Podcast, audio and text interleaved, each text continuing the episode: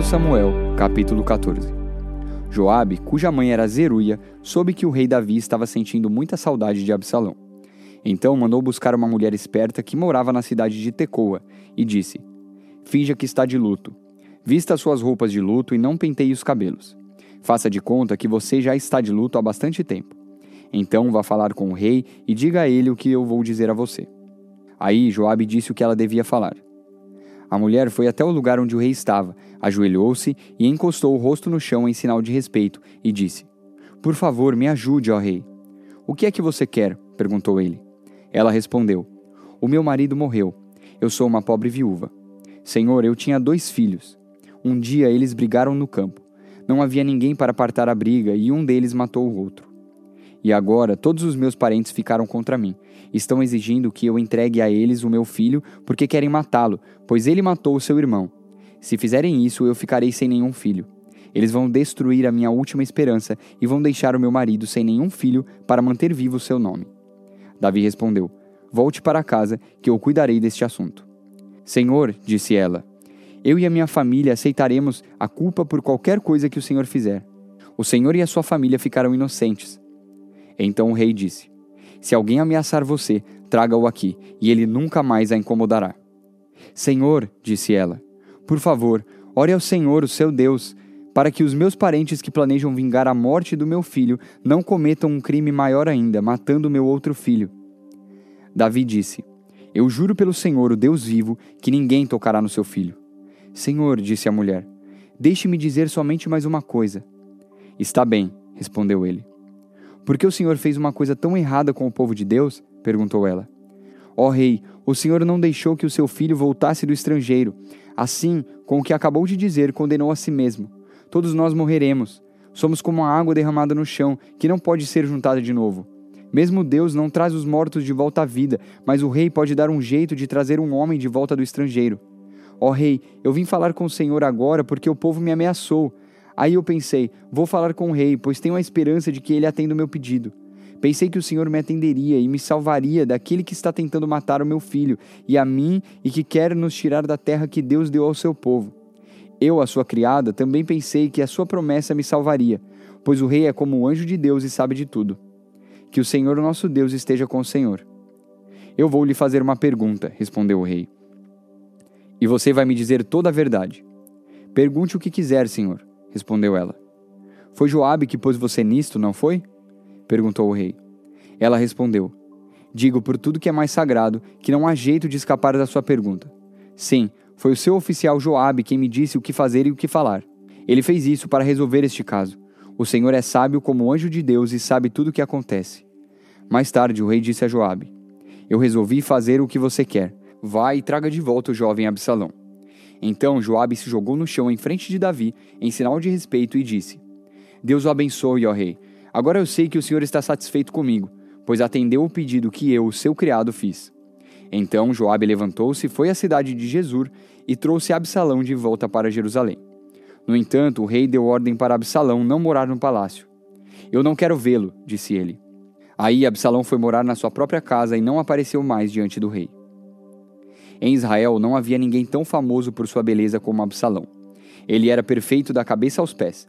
Tinha muito cabelo que ele cortava uma vez por ano, quando ficava muito comprido e pesado. A sua cabeleira pesava mais de 2 quilos, de acordo com a medida real de pesos. Ele tinha três filhos e uma filha chamada Tamar, que era muito bonita. Absalão morou dois anos em Jerusalém sem ver o rei. Então mandou buscar Joabe para lhe pedir que fosse falar com o rei em favor dele. Mas Joabe não quis ir, Aí ele mandou buscá-lo de novo, mas Joabe recusou novamente. Então Absalão disse aos empregados: Olhem, o campo de Joabe é pegado ao meu, e nele há uma plantação de cevada. Vão lá e ponham fogo no campo dele. Então eles foram e puseram fogo no campo de Joabe. Aí Joabe foi à casa de Absalão e perguntou: Por que os seus empregados puseram fogo no meu campo? Absalão respondeu: Eu mandei chamar você. Quero que você vá dizer ao rei Davi o seguinte: Afinal de contas, por que foi que eu voltei de Jesus? Seria melhor ter ficado lá. E Absalão continuou: Eu quero falar com o rei. Se sou culpado, que ele mande me matar. Então Joabe foi conversar com o rei. Aí o rei mandou buscar Absalão, e este veio, ajoelhou-se e encostou o rosto no chão diante dele, e o rei o beijou. Daniel, capítulo 8. No terceiro ano do reinado de Belsazar, eu tive outra visão. Parecia que eu estava na beira do rio Ulai, em Suzã, uma cidade cercada de muralhas que fica na província de Elão. De repente, vi perto do rio um carneiro que tinha dois chifres compridos. Um deles tinha nascido depois do outro, mas era mais comprido. O carneiro estava dando chifradas para o oeste, para o norte e para o sul, e nenhum animal ou pessoa podia resistir ou escapar dos seus ataques. Ele fazia o que queria e ficava cada vez mais poderoso. Eu estava pensando nisso quando vi um bode que vinha do oeste, correndo tão depressa que as suas patas nem tocavam o chão. Ele tinha um chifre só, bem grande, que ficava entre os olhos. Correu até o lugar onde estava o carneiro que eu tinha visto perto do rio e o atacou com toda a força. Eu vi o bode, furioso, atacar o carneiro e quebrar os dois chifres dele, pois o carneiro não tinha força para se defender. O bode jogou o carneiro no chão e o pisou com as patas, e ninguém podia salvar o carneiro da fúria do bode. Ele ficou ainda mais poderoso, mas quando seu poder chegou ao máximo, o seu chifre foi quebrado, e em lugar dele nasceram quatro chifres compridos que cresciam para o norte, para o sul, para o leste e para o oeste. De um desses chifres nasceu um chifre pequeno, que foi crescendo e se estendendo para o sul, para o leste e para a terra prometida. Cresceu tanto que chegou até o lugar onde está o exército do céu, que são as estrelas.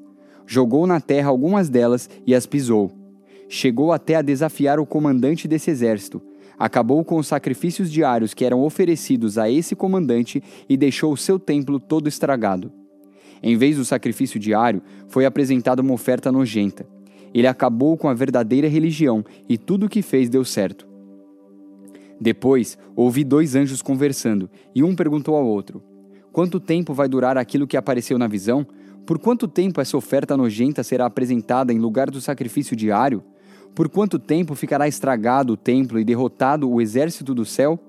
E ouvi a resposta: Tudo isso vai acontecer depois de duas mil e trezentas tardes e manhãs, e durante esse tempo não serão oferecidos os sacrifícios.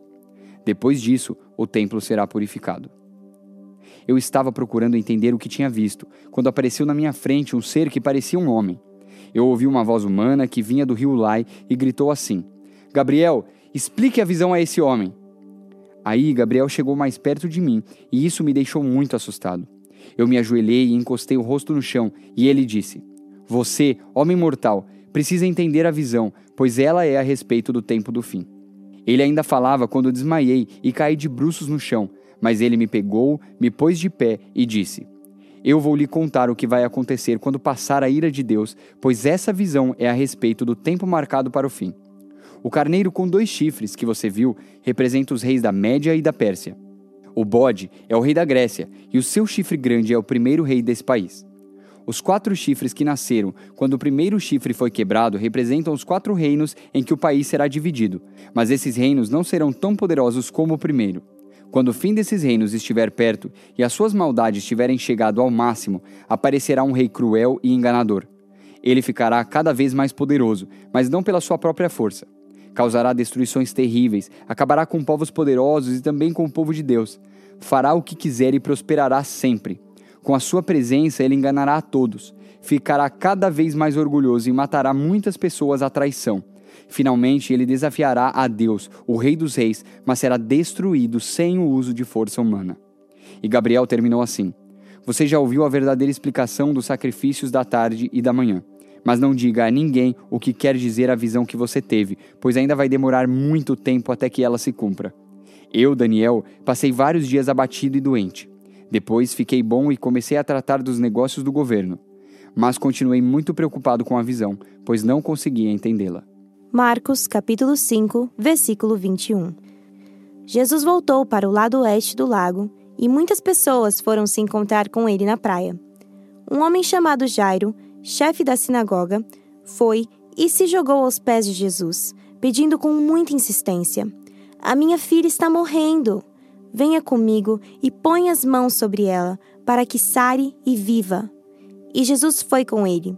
Uma grande multidão foi junto e o apertava de todos os lados. Chegou ali uma mulher que fazia 12 anos que estava com uma hemorragia. Havia gastado tudo o que tinha, tratando-se com muitos médicos. Estes a fizeram sofrer muito, mas, em vez de melhorar, ela havia piorado cada vez mais.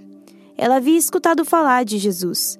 Então entrou no meio da multidão e, chegando por trás dele, tocou na sua capa, pois pensava assim: se eu apenas tocar na capa dele, ficarei curada.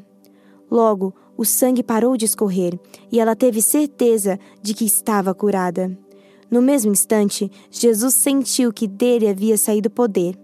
Então virou-se no meio da multidão e perguntou: Quem foi que tocou na minha capa? Os discípulos responderam: O Senhor está vendo como esta gente o está apertando de todos os lados e ainda pergunta isso? Mas Jesus ficou olhando em volta para ver quem tinha feito aquilo. Então a mulher, sabendo o que lhe havia acontecido, atirou-se aos pés dele, tremendo de medo, e contou tudo. E Jesus disse: Minha filha, você sarou porque teve fé. Vá em paz, você está livre do seu sofrimento. Jesus ainda estava falando quando chegaram alguns empregados da casa de Jairo e disseram: Seu Jairo, a menina já morreu. Não aborreça mais o mestre. Mas Jesus não se importou com a notícia e disse a Jairo: Não tenha medo, tenha fé. Jesus deixou que fossem com ele Pedro e os irmãos Tiago e João, e ninguém mais. Quando entraram na casa de Jairo, Jesus encontrou ali uma confusão geral, com todos chorando, alto e gritando. Então ele disse: Por que tanto choro e tanta confusão? A menina não morreu, ela está dormindo. Então eles começaram a caçoar dele.